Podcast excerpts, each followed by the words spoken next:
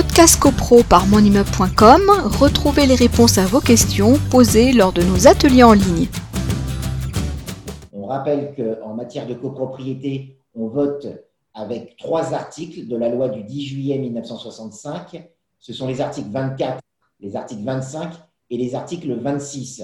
La majorité des décisions sont prises à la majorité simple de l'article 24 et le rédactionnel de l'article 24 a été modifié par la loi Elan, puisque la loi Elan a prévu maintenant la possibilité de voter notamment par vote par correspondance. Alors, je vais relire l'article 24, ancienne mouture. L'article 24 nous disait les décisions de l'Assemblée générale sont prises à la majorité des voix exprimées des copropriétaires présents ou représentés.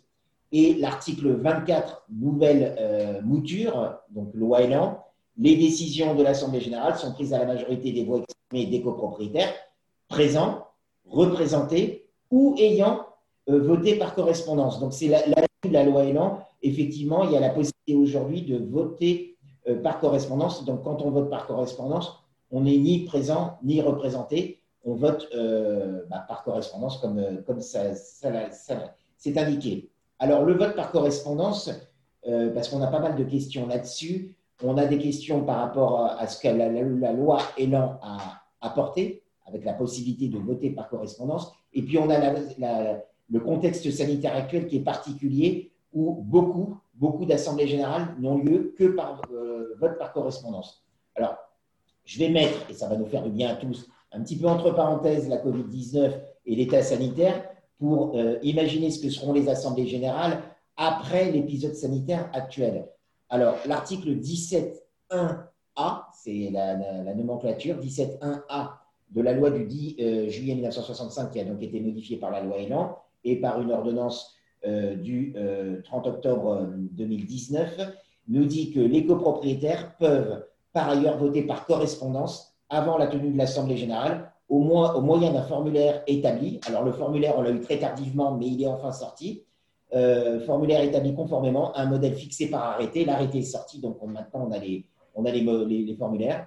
Si la résolution objet du vote, et je vous fais grâce de la, fin de l'article, mais simplement l'article, l'alinéa 2 de cet article nous dit que comme on vote par correspondance, il faut que ce qui est voté en Assemblée générale soit rigoureusement identique à l'ordre du jour. Alors vous allez me dire, mais oui, mais ça doit toujours être le cas. Effectivement, ne peuvent être votées en Assemblée générale que les résolutions qui sont inscrites à l'ordre du jour. Mais il peut arriver que lorsqu'on a une Assemblée générale en présentiel, il y ait des légers euh, ajustements qui, puissent, euh, qui peuvent avoir lieu. Or, en vote par correspondance, évidemment, on ne peut pas s'exprimer puisqu'on a voté par rapport à un rédactionnel qui nous a été envoyé par courrier recommandé par le syndic. Donc, s'il y a un, une, modification qui est trop importante, et j'allais dire c'est très vite il faut euh, une modification même relativement légère du rédactionnel, eh bien le copropriétaire qui aurait voté pour serait considéré comme euh, défaillant,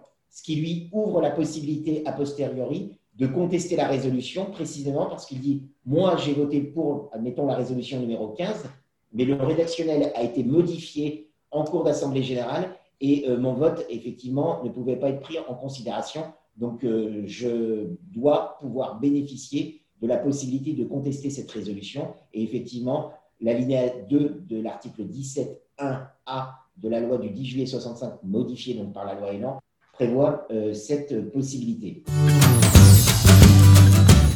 Podcast CoPro par monimmeuble.com, retrouvez les réponses à vos questions posées lors de nos ateliers en ligne.